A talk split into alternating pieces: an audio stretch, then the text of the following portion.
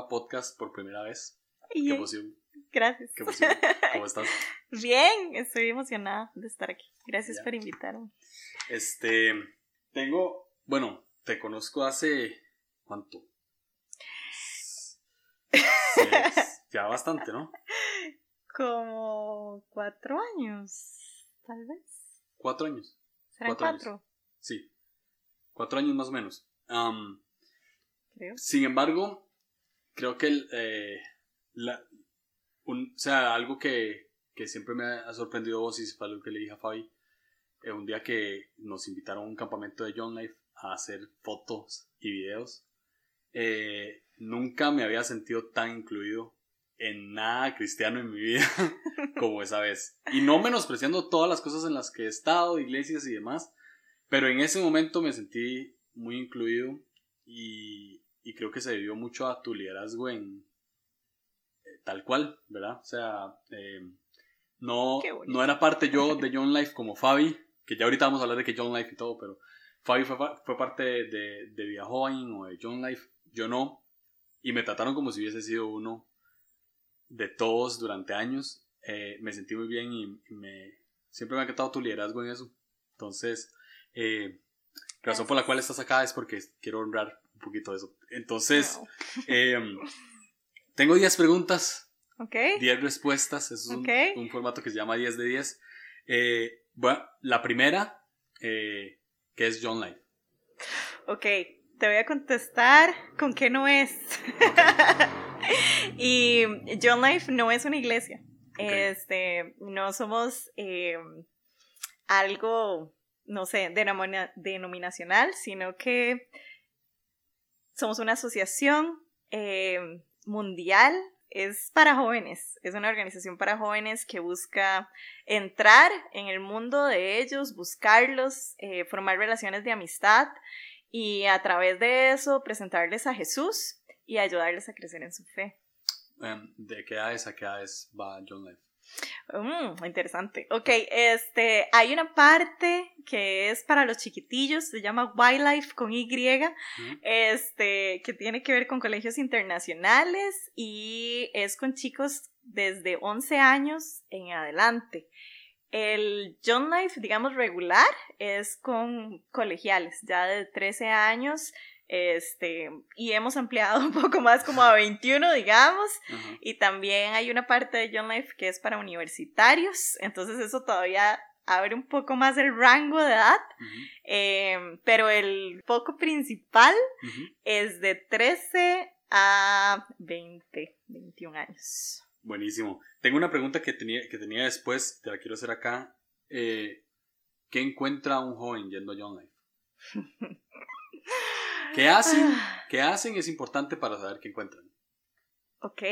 Este, parte de lo que nosotros hacemos, como te decía, que tratamos de entrar en el mundo de ellos, entonces estamos en comunidades, porque la idea es poder buscar chicos en lo normal de una vida sin pandemia, en- dentro del barrio o en colegios también. Mm. Eh, entonces pasamos tiempo con ellos, eh, haciendo cosas divertidas, que es algo que llamamos contacto. Ujú. Y este, semanalmente, normalmente hay una reunión que se llama club. Y en esa reunión este, hay un montón como de juegos, música, eh, hay un mensaje que siempre va a ir enfocado en el Evangelio. Y eh, se les hace como un reto para la semana, para que estén pensando en eso. Eh, y, y más o menos eso es, es interesante porque yo creo que algo que tal vez las personas eh, que lideramos eh, mm, pasamos mucho tiempo orando y pensando y yo podría decir que hasta es algo que nos mantiene despiertos en la noche de cómo hacer a un joven sentirse amado, aceptado cómo poder profundizar en una relación de amistad con ese joven. Entonces yo sé que vida joven no es perfecto.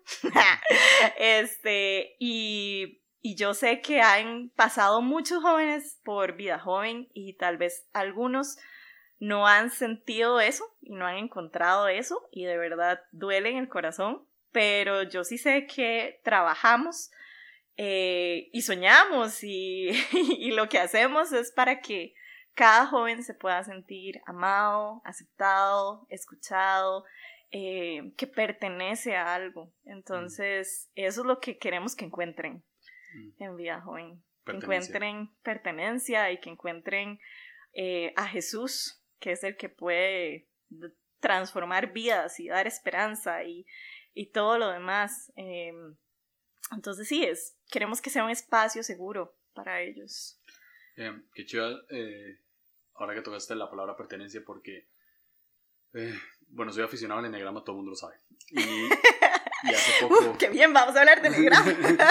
y hubo, eh, hace poco me enviaron, estaba sin Instagram un tiempo y me enviaron una publicación de una de una amiga que se llama Misty Escobar, que tiene una página de Enneagrama en, Instagram. Y menciona que los tipos 4, 5 y 9, cuando entran en un cuarto, sienten que no pertenecen a ese lugar, mm. ¿verdad? Y ah, por más iglesia, a veces personalidades como la mía entran en un cuarto y sienten que no pertenecen. Entonces, mucho tiempo luché con esto de pertenencia, ¿verdad? Más que todo siendo 9, porque siendo 9 no me siento tan importante cuando llego a un cuarto. O sea, siento que soy el eslabón más bajo y que no tiene tanta opinión, que tanto no habla. Tu esposo Ro es nueve, ¿verdad? Entonces tal vez él se pueda sentir identificado. Este, entonces, generalmente tímidos, callados, ¿verdad? Siente que no. Y um, una vez... Así se ven ustedes, porque nosotros los vemos tan diferentes. Nosotros los vemos y vemos a personas chivísimas que sí creemos eso, pero es interesante cómo nos vemos así. Y yo, o sea, yo una vez eh, recibo mucho de parte de Dios en una etapa de mi vida en que pertenezco a Él. Mm. Pertenezco a Jesús. Eh, tanto así que lo tengo tatuado. y, y literal creo que Jesús es este sentido de pertenencia que la gente está buscando, ¿verdad? O sea, es este lugar de pertenencia que, que un, o sea, Jesús no es un lugar, es una persona, pero es como un cuarto grande de pertenencia en la que todos cabemos, ¿verdad? Y yo, desde mi experiencia, yo nunca he estado en John Life, o sea, nunca he estado en Vía Joven en... He ido a un par de clubs a tomar fotos. Siempre he estado involucrado en fotos y video. Gracias, te han quedado muchísimas. y en un campamento eh, no, en, una, en un mega, una mega. Que eh, mega es como, no, no sé si quieres explicar rápidamente.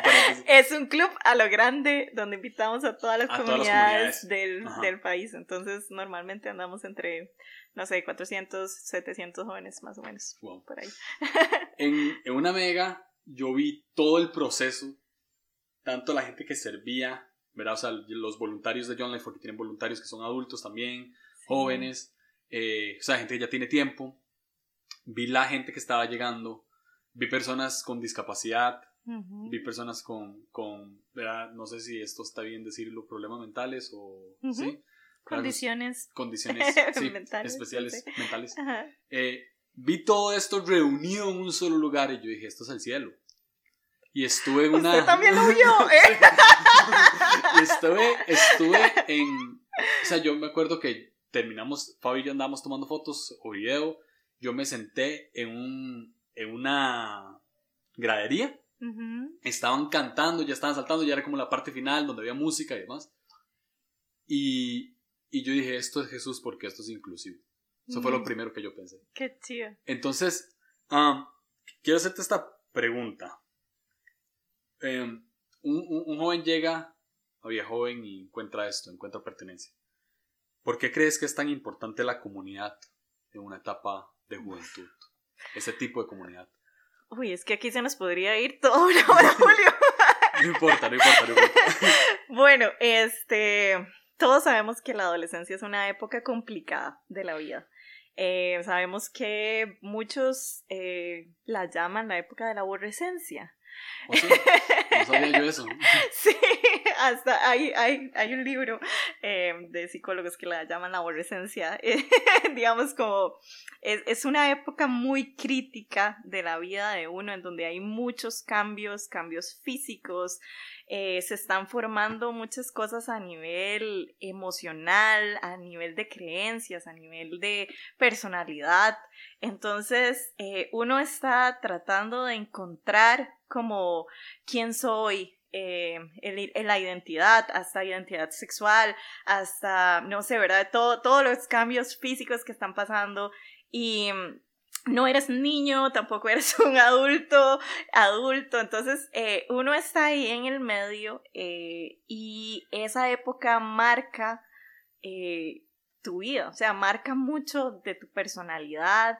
Y en esa época uno puede tomar decisiones, como las llaman, efectos de mariposa, ¿verdad? A través de los años y definitivamente es una época en donde hay soledad en donde eh, los jóvenes pasan por tantas dudas existenciales y donde, no sé, ¿verdad? Este, el poder tener voces de personas eh, tal vez con experiencia de vida y personas que no sé, que te amen y que te den buenos consejos, que no sean sus papás, porque sabemos que en esa época también es complicado las relaciones, ¿verdad? Con los, con los padres, pero yo creo que en, en ese momento el poder tener una voz amiga de alguien que realmente se interesa por ti y que puede decirte, mm, yo creo que no estás tomando la mejor decisión, pero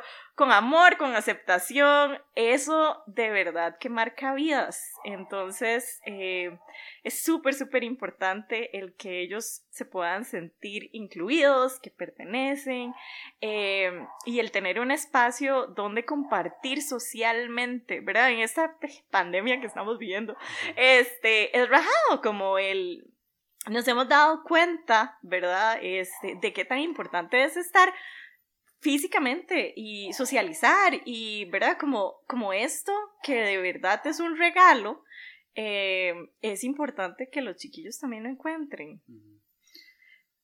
¿Cómo mostrar un Jesús inclusivo en esta comunidad? Vieras que cuando empezaste a, a decir lo de la pertenencia, eh, empecé a pensar que definitivamente Vida Joven es ese lugar, eh, o John Life es ese lugar donde queremos que los chicos sientan la pertenencia, pero es algo que podemos hacer porque tenemos a Jesús en nuestras vidas. Oh. ¿Verdad? Porque yo decía, sí, eso que Julio está diciendo, sí es, pero si no tuviéramos a Jesús y si lo intentáramos, eh, vamos a fracasar porque necesitamos a un Jesús eh, para poder amar como Jesús. y necesitamos eh, ser las manos de Jesús que van y se atreven a ponerle la mano a un leproso, ¿verdad? Este, al que nadie quiere tocar, eh, atreverse a acercarse a esa persona, este, y darle un abrazo, acercarse al que tal vez no ha sentido que encaja en la vida, pero hay alguien que se interesa en saber su nombre, ¿verdad? Jesús paraba todo lo que estaba haciendo para decirle a la mujer del sangrado, yo quiero escuchar su historia, ¿verdad? O sea, como, como esos momentitos de, de hacer preguntas y Jesús le o sea, Jesús lo sabe todo, mae. Y Jesús paraba y, les hacía preguntas porque quería escuchar qué era lo que la gente eh, pensaba o quería. Este, muchas veces les dijo, ¿qué quieres que haga por ti? ¿Verdad? Y era como, mae, no es obvio que, que, quiero que me levante y que camine, ¿verdad? Como, hello, usted está ciego, ¿o qué? Pero Jesús le gustaba que la gente lo dijera. Y y nosotros eh, intentamos hacer eso, intentamos hacer preguntas eh, que tal vez ya se han dejado de hacer, preguntas intencionales. Eh, buscamos abrazarlos, ¿verdad? como son. Entonces, sí, es, es interesante porque hay cada persona es todo un individuo y son tan diferentes, entonces no hay recetas, pero es simplemente pasar tiempo y, encontrar cómo son amados y, ser ese reflejo de Jesús. Qué chiva, porque ah, he escuchado mucho que Jesús es el prototipo de ser humano perfecto. Entonces, que si uno quiere buscar cómo ser un buen ser humano, lea los evangelios y lea a Jesús, ¿verdad? Porque Ay, Él es sí. el prototipo de un ser humano perfecto.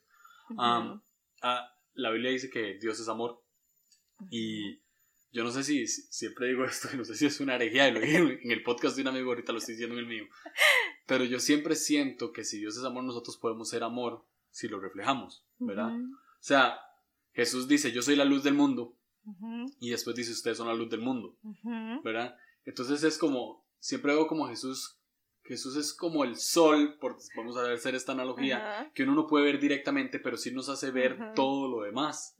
¿verdad? Y, y de esa manera eh, es lo que he visto, o por lo menos en, e- en, ese, en esa escena que tuve en una mega John Life, eso fue lo que vi. O sea, vi gente reflejando esa luz, o sea, vi gente siendo luz. Y vi, vi, vi gente siendo amor. O sea, es que no sé si esto es- hereje, Dios es amor, nosotros no podemos, pero vi gente siendo amor porque yo creo que, como, como vos decís, o sea, uno son las manos y los pies de Jesús en ese momento. Ujú. Tal vez no seamos la perfección, Exacto. pero a eso Somos vamos. humanos, sí. Pero, pero igual Él nos enseña a ser ese ser humano perfecto, ¿cierto? Y creo que un ser humano perfecto es 100% inclusivo. Es como... eh, ahora se habla mucho del racismo por lo que sucedió en Estados Unidos. No, no, yo no puedo... No creo que un ser humano eh, en sus cabales y ojalá considerándose a sí mismo cristiano pueda ser racista. O sea, porque que se- o sea, todo un mensaje de inclusión en lo que inclusión es todo lo contrario a exclusión, me explico, o sea, no puedo excluir a nadie. Pero bueno, eh, ahí podemos desviarnos en el tema, Sí. pero este... ah, quiero saber cómo llegaste vos a John Life. Ok, este, bueno, eh, tenía aproximadamente 23, 24 años, más o menos. Eh, y resulta que yo tenía casi tres años de haber estado fuera de Costa Rica. Cuando yo regreso, estoy buscando cómo encajar, porque obviamente hay, hay, hay cosas de tu percepción que cambian y demás. Y, y no sé, ¿verdad? Este, eh, llegué a la iglesia a la que había sido parte antes de, de estar fuera de Costa Rica.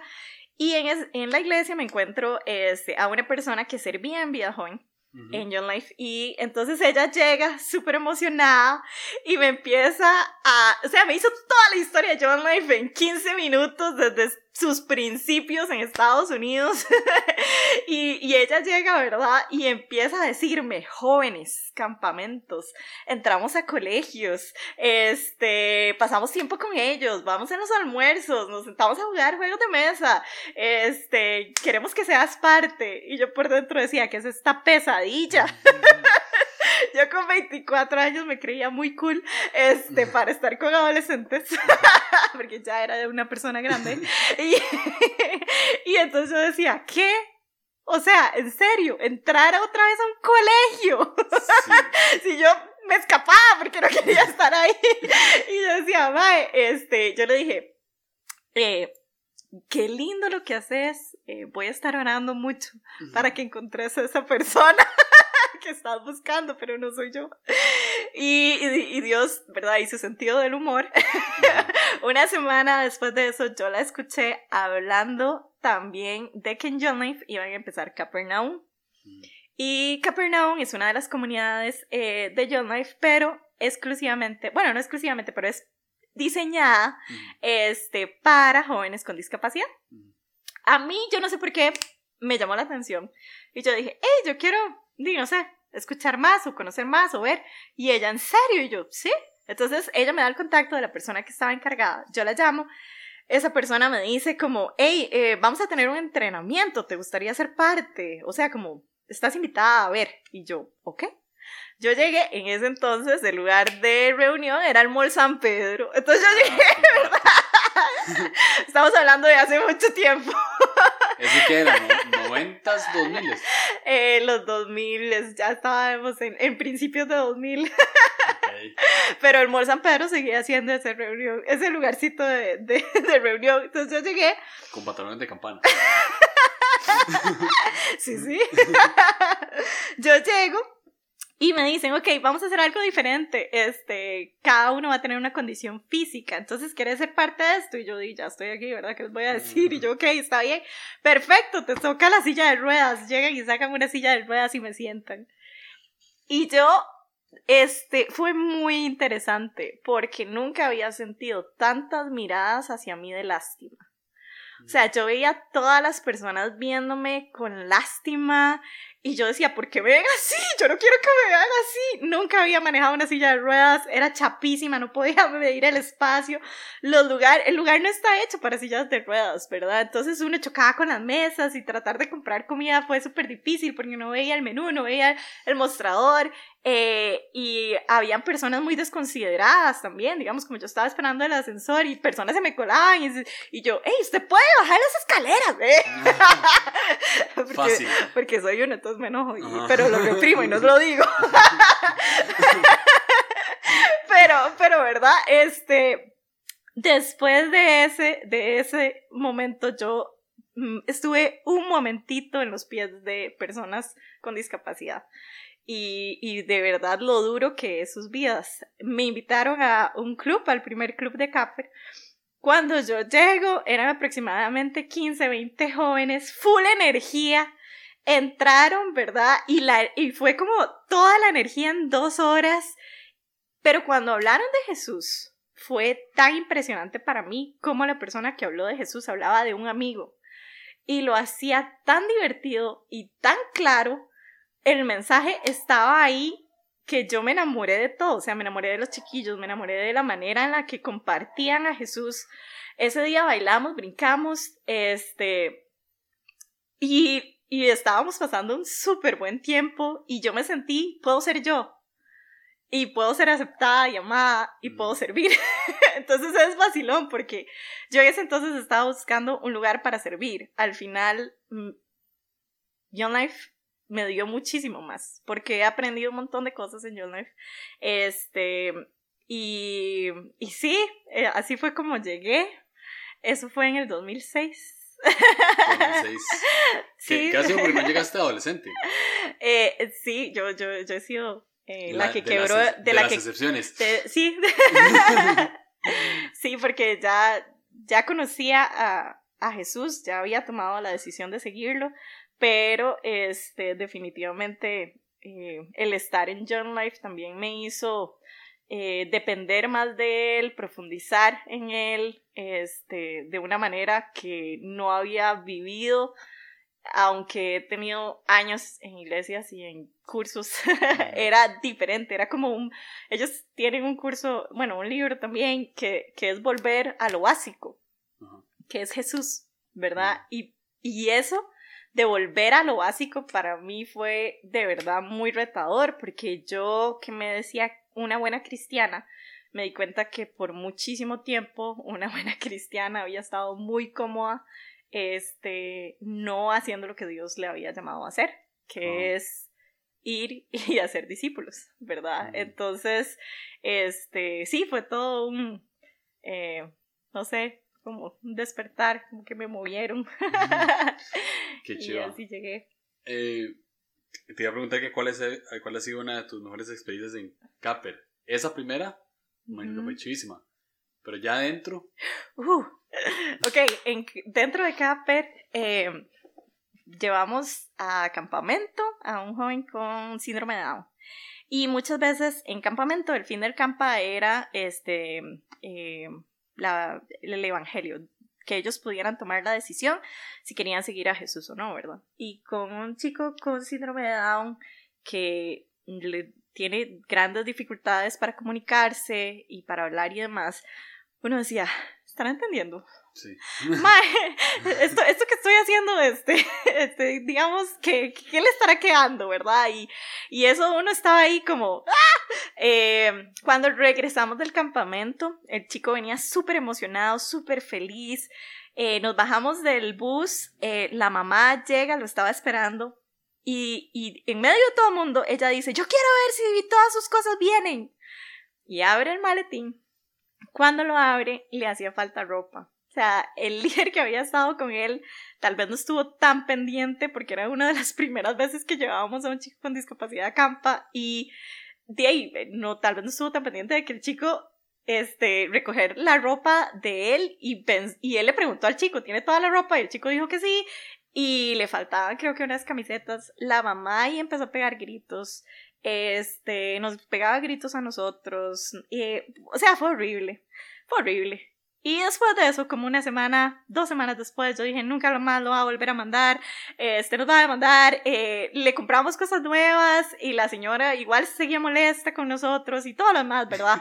Este es un desastre. Pero después de eso recibo una llamada de esa señora y esa señora me llama y me dice, ¿qué le hicieron a mi hijo? Y yo, ¿ah? Ya para rematar. sí, yo, ¿ah?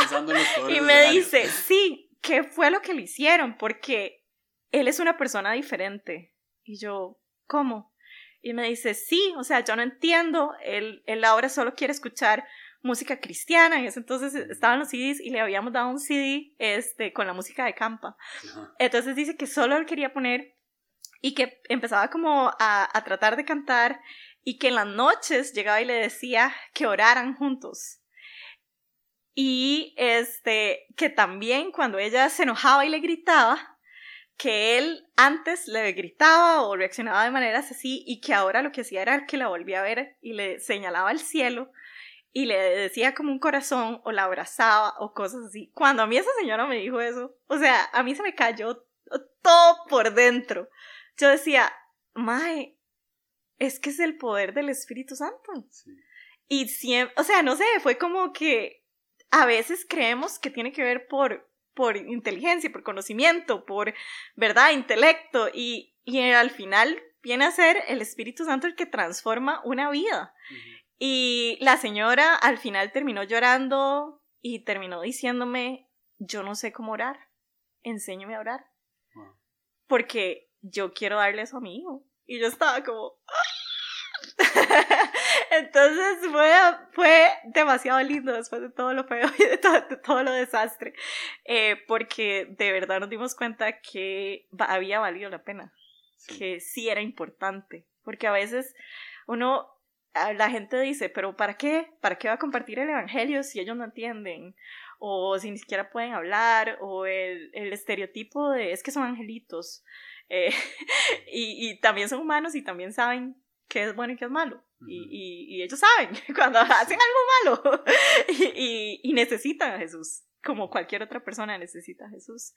Entonces, eh, definitivamente eso es una de las que me ha marcado la vida. Wow.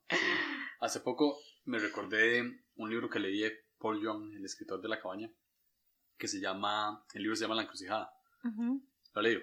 No. No, se lo recomiendo. habla, eh, es el segundo libro que escribe después de La Cabaña. Él habla de una persona que está enferma y es ficción, ¿verdad? Entonces, esta persona como que logra meterse en otros cuerpos.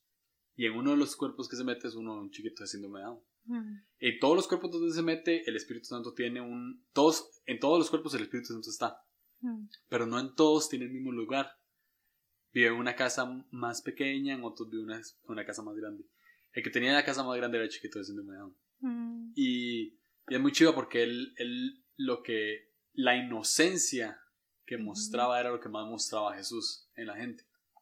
Eh, cuando fui a uno de estos campamentos de Young Life, a Creci, que era, tienen diferentes campamentos, cuando fui a, uno, eh, no, había no había una persona con, creo que no había una persona con síndrome de Down, pero sí estaba una muchacha con, discapacidad, estaba sirviendo. Y estaba entregándole al, a la gente los tenedores, los cubiertos. Y esta persona eh, tenía, tiene un problema en las manos. Entonces le, pues se puede decir que le costaba mucho, pero yo veía el amor y la pasión con la que hacía y definitivamente no sé si, o sea, yo sé que son seres humanos como todos, sé que eh, no podría decir que ella tiene más a Jesús que a otros, ¿verdad? Pero se proyecta que sí. y se proyecta que sí, o sea, en el, momento nadie la ayudaba y por dicha, porque ella lo que quería era hacer eso, o sea, y, y, lo hacía con pasión y... Eh, sí, nunca escuché nada, pero si hubiese escuchado a alguien diciendo que, que lenta o algo así, probablemente me hubiese vuelto y me hubiera enojado mucho. Hubiéramos sido... Pero me, pero me encanta el... Me encanta que, que, que Capernaum no solamente impulsa a la gente a que vaya y conozca y pertenezca, sino que puede pertenecer full, ¿no? O sea, pueden servir incluso más adelante. Hay, hay casos de más gente, además de esta chica con las manos así que sirven ahorita. Sí, este, bueno, en Vida Joven, eh, una John Life, una de las cosas eh, que se trata es de que los chicos vayan creciendo en su fe, ¿verdad? Entonces, eh, parte de eso es darles también una formación y que ellos en algún momento lleguen a servir, ya sea en campamento o en su comunidad, ¿verdad? Pero que ellos también puedan dar. Entonces muchos de los chicos que van a servir en campamentos que incluye lavar los inodoros y lavar las duchas y, ¿verdad? Este, ellos eh, pagan su campamento y ellos van para lo que decíamos, de, de, una manera tangible ser las manos y los pies de Jesús y poder, eh, ¿verdad? Como mostrar amor de esa manera a otros sirviendo. Entonces, cuando habíamos llevado a jóvenes con discapacidad a campamento de nuevos, campamento de Creci,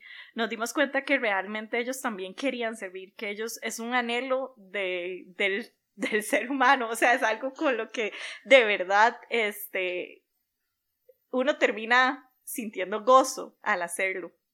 Y ellos muchas veces no lo han dicho. O sea, como en, en sus palabras nos han expresado que ellos quieren ir, que ellos quieren servir. Eh, eh, era muy interesante llegar a las casas a hablar con los papás para decirles que sus hijos iban a ir a servir, porque muchos eh, padres, ¿verdad? Este, los han limitado en las cosas en las que pueden hacer. Entonces, es como, mi hijo, mi hijo este, no puede hacer eso.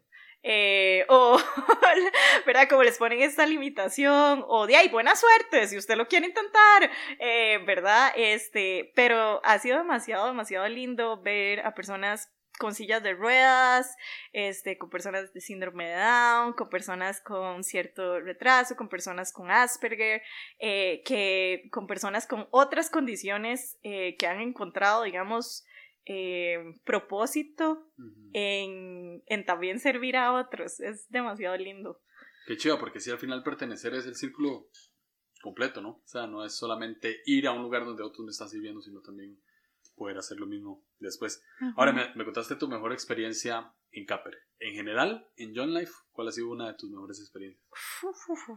Yo sé que cuesta trabajo mucho. O sea, yo siempre hago esta pregunta, yo no sé por qué, pero siempre la hago en las, a los pastores. ¿Cuál es la mejor experiencia en la iglesia? ¿verdad? Pero siempre me gusta mucho escuchar las experiencias de la gente porque al final creo que es lo que... Sí, es difícil escoger. Este... Conocer a mi esposo. No, eh. mentiras. Este era el chiste. Fue, esa fue, la experiencia para que, para que Rose se sienta bien. Ahora, ¿cuál es la mejor experiencia?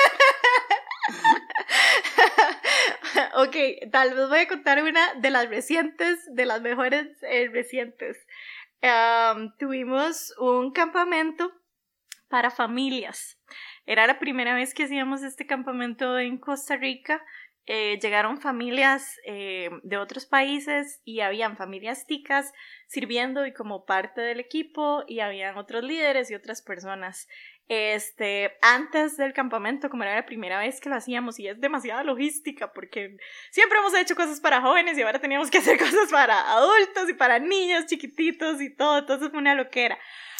Pero en campamento, o sea, es que era demasiado, demasiado hermoso ver a familias teniendo un tiempo devocional. Por ejemplo, iba una abuela que llevó a los nietos y eran como nueve nietos eh, ya digamos como de 20 años y verlos sentados compartiendo devocional era, o sea, yo lloraba, yo los veía y yo, yo lloraba nada más de verlos. Este, y después nos dijeron que nunca habían hablado abiertamente de su fe como familia y que era la primera vez que se habían sentado a hablar de su fe y de hablar de, de, de Jesús juntos. Eh, entonces, no sé, para mí fue demasiado lindo ver a familias, este, yo vengo de una familia quebrada, disfuncional, ¿verdad? Entonces, como la, mayoría. entonces para mí ver a esas familias eh, realmente como divirtiéndose eh, juntos, escuchando de Jesús, eh, teniendo esa experiencia fue algo donde yo me sentía demasiado honrada de ser parte. Teníamos un momento como para dar testimonio, o sea, como, como que si la gente quería decir algo, eh, ¿verdad? Lo podían decir. Y nuestra experiencia con los chiquillos es que siempre les da vergüenza, siempre hay alguien que dice, no, no, yo sé, yo sé, ¿verdad?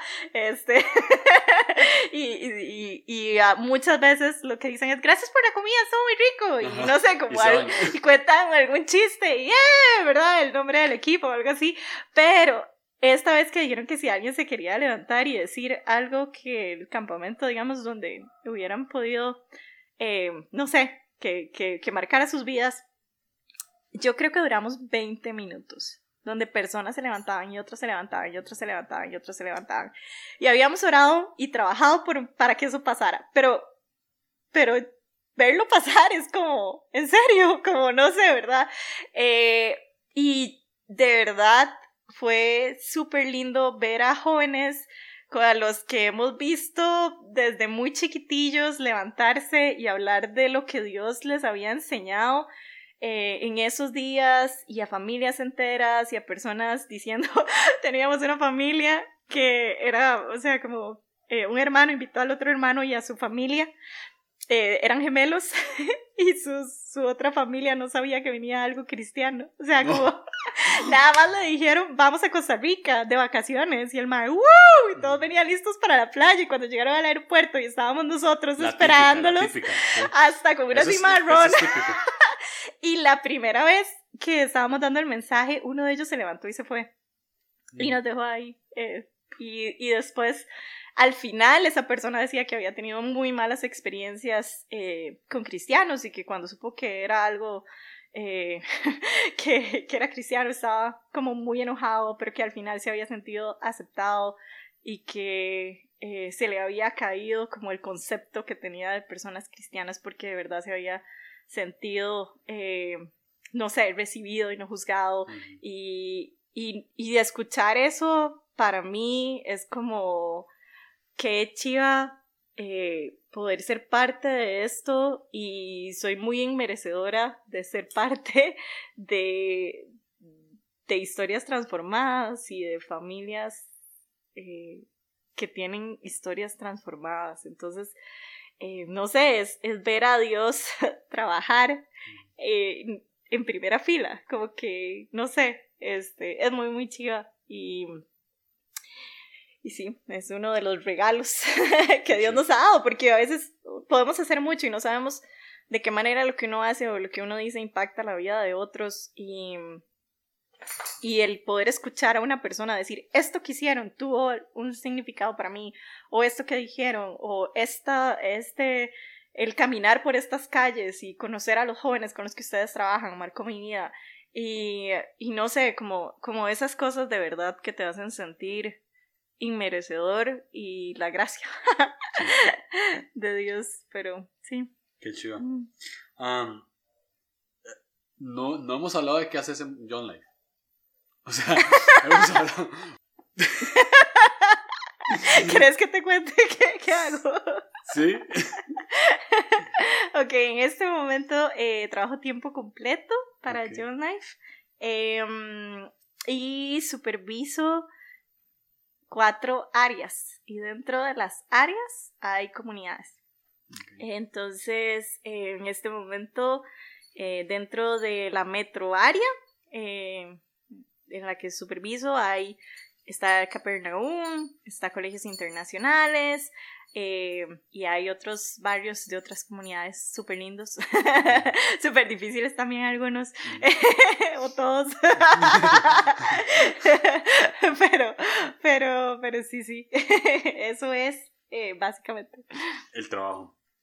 Eh, y eso, perdón, eso incluye el formar líderes, ayudarlos, ¿verdad? A lo que hablábamos de, de que jóvenes fueran entrenados y, y poder, digamos, como desarrollar líderes y chicos que puedan ir a otra comunidad y abrir otra comunidad, porque el sueño de Vida Joven y de John Life es que podamos alcanzar a cada joven y para eso necesitamos salir y movernos y ir donde están. Entonces, para eso necesitamos más líderes y eso es lo que queremos hacer. Por eso es que formamos líderes para que ellos vayan dentro de su comunidad y abran vida joven o dentro de un colegio o algo así.